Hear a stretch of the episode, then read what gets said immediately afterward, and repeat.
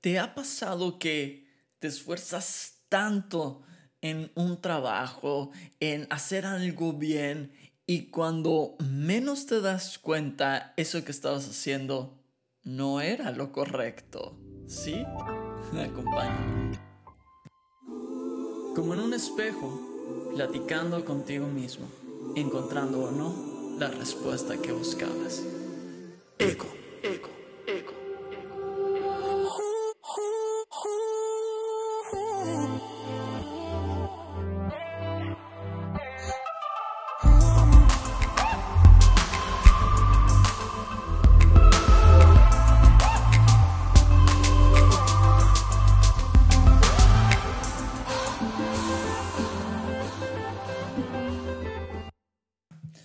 Hace, hace algunos años, cuando estaba en los primeros semestres de la universidad, recuerdo que inicié un trabajo en equipo. Todos los maestros, cada semestre, en cada clase dejaban trabajos en equipo. No sé por qué les encanta. Sí, uno aprende a paciencia y a tolerar a gente inepta, ¿verdad? Ok, ya me estoy desahogando.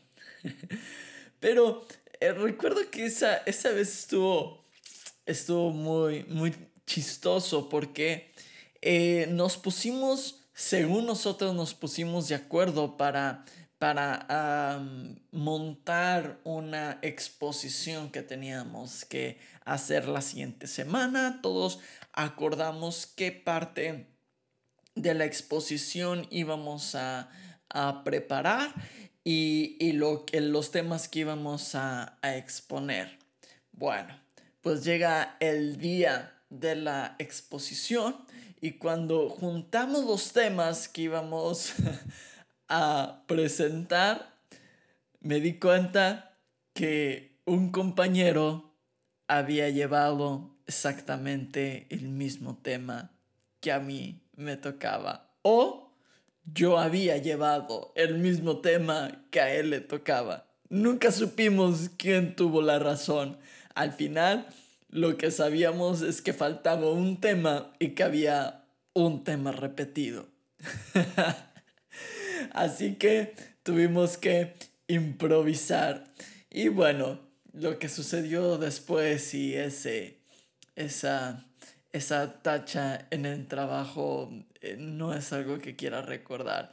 Pero es una historia graciosa porque la verdad es que toda la semana estuvimos trabajando en ese proyecto yo en mi casa, él en la suya, en nuestros tiempos libres, eh, dedicamos horas, dedicamos energía, dedicamos tiempo, dedicamos mente, dedicamos, apartamos un espacio de nuestra vida para dedicar a ese, a, ese tema exclusivamente, para que al final del día nos diéramos, nos diéramos cuenta que era el tema equivocado.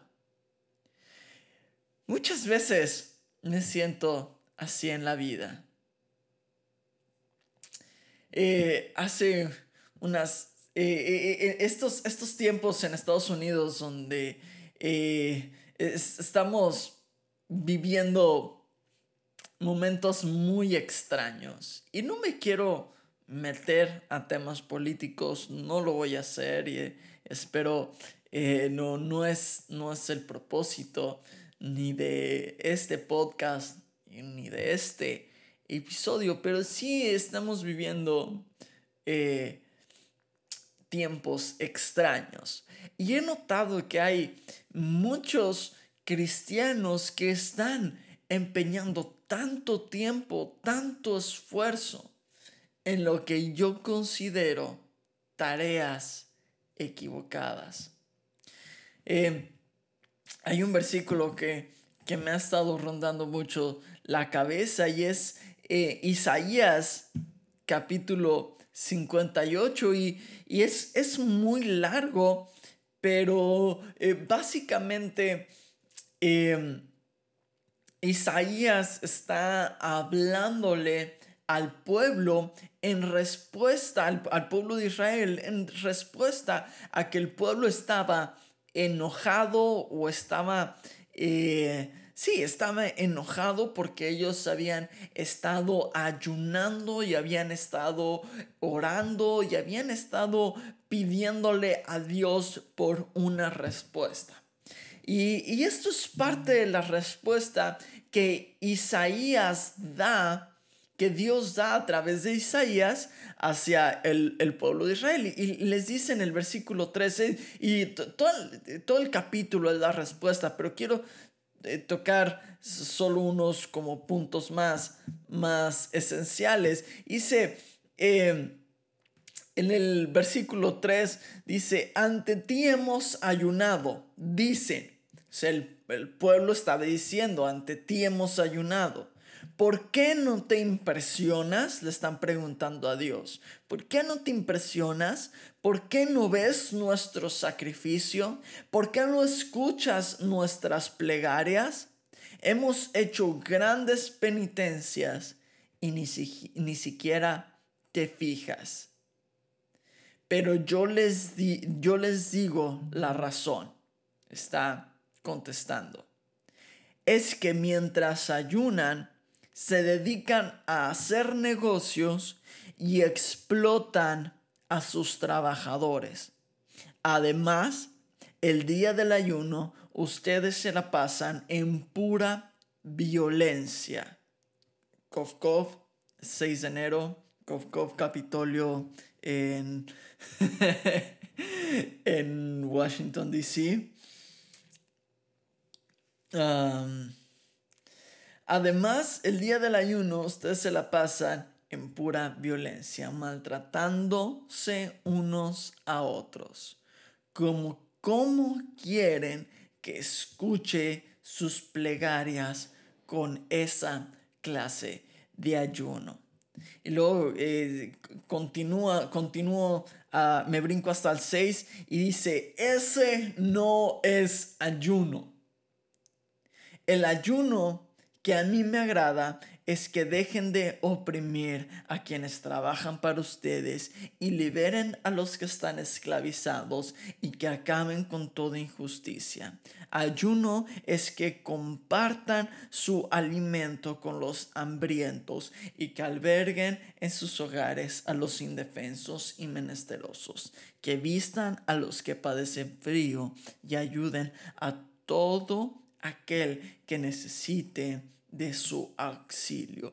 Y así continúa a través del el capítulo. Pero creo que con estos versículos queda más que claro. El pueblo de Israel estaba gastando energía, tiempos, sacrificios, estaban dando golpes de pecho, estaban, estaban absteniéndose de alimento, probablemente estaban vestidos en silicio, en, en ropas incómodas, estaban haciendo cosas extravagantes para llamar la atención de Dios, eh, buscando la respuesta y el favor de Dios. Pero mientras hacían eso, tan extravagante que como, como queriendo convencer a Dios, Dios estaba viendo lo que estaba detrás de eso, en lo profundo de sus corazones. Dios estaba viendo lo que estaban haciendo con cada una de las personas que tenían a su alrededor. Y Dios básicamente les está diciendo, ok, tú estás haciendo todo eso para llamar mi atención, pero a mí no me interesa eso. Yo no quiero eso. ¿Qué, qué, qué es lo que quiero? ¿Qué es el verdadero ayuno? El ayuno es que dejes de oprimir a quienes trabajan, es que liberen a los esclavizados, es que acaben con toda injusticia. Oye, mientras estabas, estaban buscando el favor de Dios, estaban golpeando a las personas que tenían a su cargo, estaban ejerciendo violencia estaban, estaban traficando con las personas, estaban siendo injustos, estaban ejerciendo injusticia. Lo podemos englobar en eso. Y, dentro, de, dentro del mismo capítulo podemos, podemos eh, encontrar una de las, de las, eh, de los versículos más famosos dice, eh, yo el Señor los guiaré de continuo y les daré de comer en el desierto y siempre tendrán fuerzas, serán como huertos bien regados, como manantiales que fluyen sin cesar.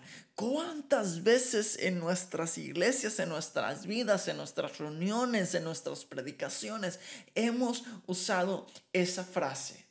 ¿Cuántas veces?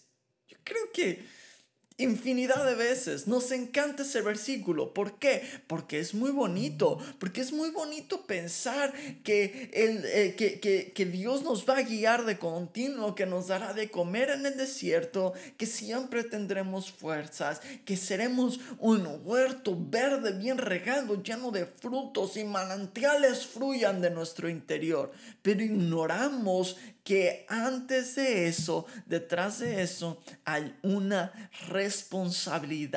de ser justos hacia las personas que tenemos a nuestro alrededor. El reino de Dios no se establece a través de la violencia. El reino de Dios no se establece a través de la obligación. El reino de Dios no se establece a través de conquista con armas. El reino de Dios se establece a través del amor, de la demostración del amor del reino de gracia a cada una de las personas con las que tenemos contacto. No sé, el reino de Dios no se establece invadiendo un, el, Capitolio solo porque el, el político al que yo apoyaba no ganó. Y probablemente ninguno de los que hizo eso me van a escuchar, pero es para probar un punto. El reino de Dios no se, no, no se establece a través de eso.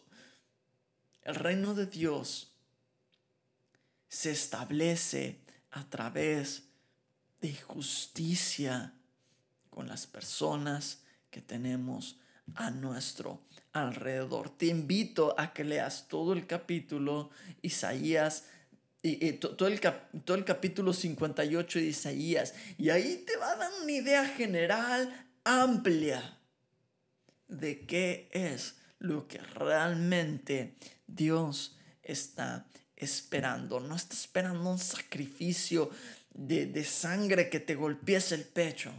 No. Simplemente sé justo con tu compañero de trabajo.